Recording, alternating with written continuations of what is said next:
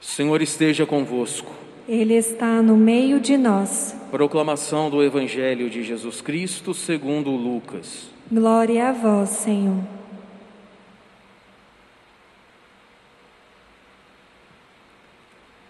Naquele tempo, Jesus andava por cidades e povoados, pregando e anunciando a boa nova do reino de Deus.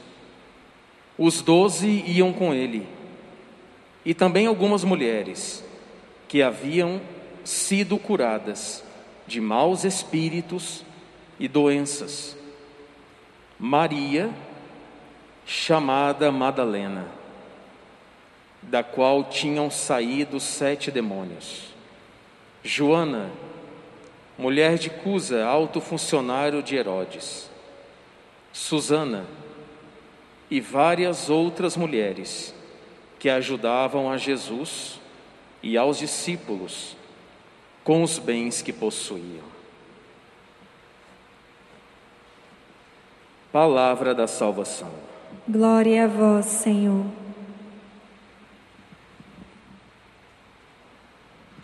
Eu vou me ater a um pouquinho da vida aqui de Maria Madalena. Mediante isso, eu quero fazer uma pergunta para vocês. Como é que tem sido a sua luta contra realmente o pecado?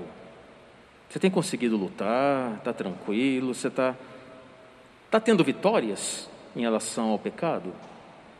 Está tendo força para lutar? Está pedindo a graça de Deus? Vocês sabem que sem a graça, ninguém é santo, ninguém é forte.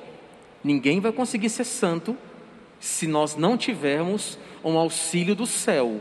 Vocês sabem disso? Ninguém aqui é forte o suficiente para falar assim: eu sou muito mais forte do que o pecado. Não. Nós só podemos dizer isso sob a ação da graça de Deus. Sem a graça, nós não somos nada. Por que dessa pergunta? Porque aqui tem uma personagem, Santa Maria Madalena dizia que nosso Senhor estava andando, né, pelos povoados, sempre anunciando a boa nova. E eu tenho certeza que numa dessas andanças o Senhor, ele encontrou então Santa Maria Madalena. E como nosso Senhor, ele vê o coração, ele identificou nela ali sete demônios. Vamos colocar assim. O que, que seriam esses sete demônios?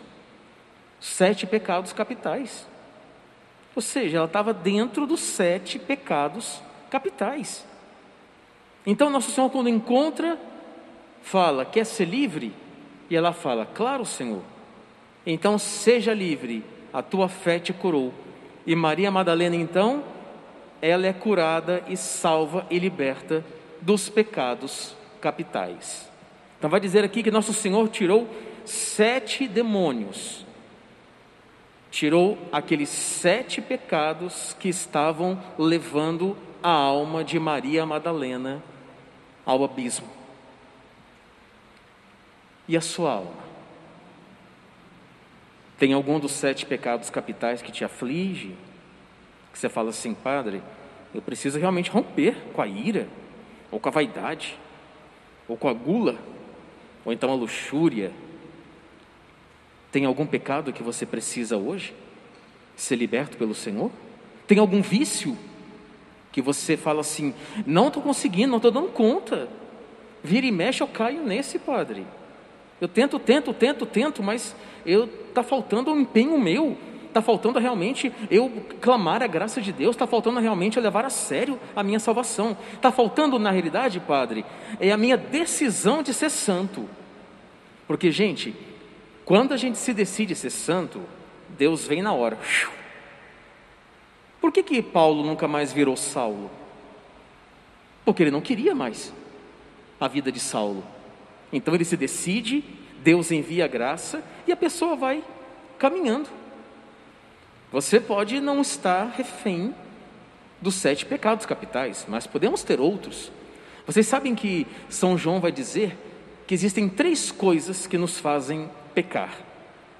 Primeiro, o mundo. Já perceberam? Quando a pessoa se afasta de Deus, ela fala assim: Eu, eu me entreguei ao mundo, Padre. Aí você já sabe o que, que acontece, né? Quando a gente se entrega às coisas do mundo. Então, o primeiro que nos leva ao pecado, o mundo. Segundo, a carne. Padre, a carne está sendo fraca, não estou conseguindo dominá-la. Será que nós temos, estamos tendo uma vida de oração? Para poder alimentar a alma e a alma não usar o corpo como instrumento de pecado, porque sabem que no fundo, no fundo, quem quer pecar é a alma, não é o corpo. Se você não alimenta a alma com a confissão, com a oração, com a adoração, com a resta do rosário do Santo Texto, a alma vai querer outros apetites. A alma vai querer buscar alguma coisa para preencher o vazio. Entendem? Não é o corpo que quer pecar, é a alma. Se a gente não alimenta com oração todos os dias, com adoração, joelho no chão, gente, a alma vai querer pecar. E ela vai usar a carne como um instrumento de pecado. Ah, mas a carne é fraca. Não é que a carne é fraca, é a alma que é pecaminosa. Está dentro da alma a nossa vontade de pecar, viu gente? Fica bem claro isso para nós. Não é a carne que é fraca, é a gente que não está alimentando a nossa alma. E o terceiro que nos leva ao pecado, esse acho que é o pior, porque ele é conhecido como autor e princípio de todo o pecado, o demônio. É o grande adversário da nossa salvação, né, gente? É o grande adversário. Ele luta constantemente para a gente cair em pecado, ele luta constantemente para a gente pecar, desobedecer a Deus, sair da graça de Deus, sair debaixo do domínio do Senhor, sair debaixo da sombra do Altíssimo. Ele vai lutar até o último suspiro da tua e da minha vida para nos tirar da graça de Deus, gente. Porque essa é a função dele: roubar os filhos de Deus, do próprio Deus. Eu sempre digo que o demônio é assim, ele vai alimentando, alimentando-nos, alimentando-nos com, alimentando-nos com o pecado para nos abater no inferno. Ele faz isso, gente. Que nós possamos nessa missa pedir a força do Cristo, mas também de Santa Maria Madalena, viu? Santa Maria Madalena, se ela foi liberta dos sete demônios, por que, que eu não posso ser liberto dos meus demônios, dos vossos demônios? Por que, que não podem? Por que, que nós não podemos? Nós temos que ter a fé, fé que a gente vai conseguir. Padre, eu tenho dois pecados, dois vícios que eu não consigo me largar. Vai largar sim, em nome do Cristo. Os santos conseguiram. Por que, que você não pode? Por que, que eu não consigo? Os santos todos lutaram para isso, gente. Nem que tenha que ser a vida toda. Olha, eu estava lendo sobre Teresa de Ávila, né? depois de quase 30, 40 anos, que ela começou a dominar todas as suas quedas.